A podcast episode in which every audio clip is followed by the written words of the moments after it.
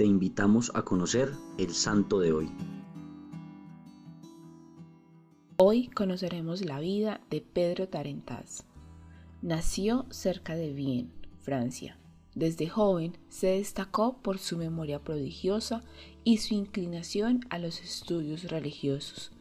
Ingresa a los 20 años a la abadía de Bonnebourg, aceptando con amor la austeridad de la comunidad y caracterizándose por su caridad, humildad y modestia. Con el tiempo y gracias a su testimonio y celo apostólico, su familia y algunos amigos tomaron el hábito en un convento cisterciense de los alrededores.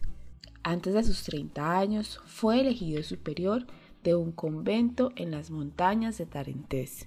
Allí fundó un hospital, para atender personalmente a personas enfermas y forasteras. Posteriormente fue elegido arzobispo de Tarentes. Esta diócesis se encontraba en un estado lamentable, por lo que decide poner todos sus esfuerzos para mejorar la situación y el bienestar de la misma. Durante ese tiempo logró recuperar propiedades confiscadas, fundó instituciones para la educación de la juventud y el socorro de los pobres, ganándose con todo esto el cariño y admiración de los feligreses. Murió camino a la abadía y fue canonizado en 1911. Hoy te pido, San Pedro, por esta gran comunidad que así como Tarentés está pasando por situaciones lamentables por falta de fe.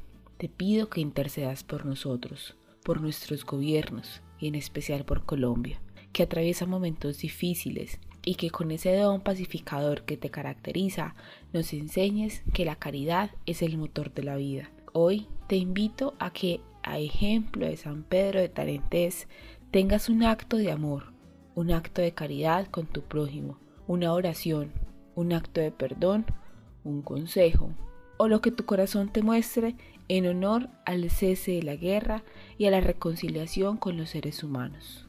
Cristo Rey nuestro, venga tu reino.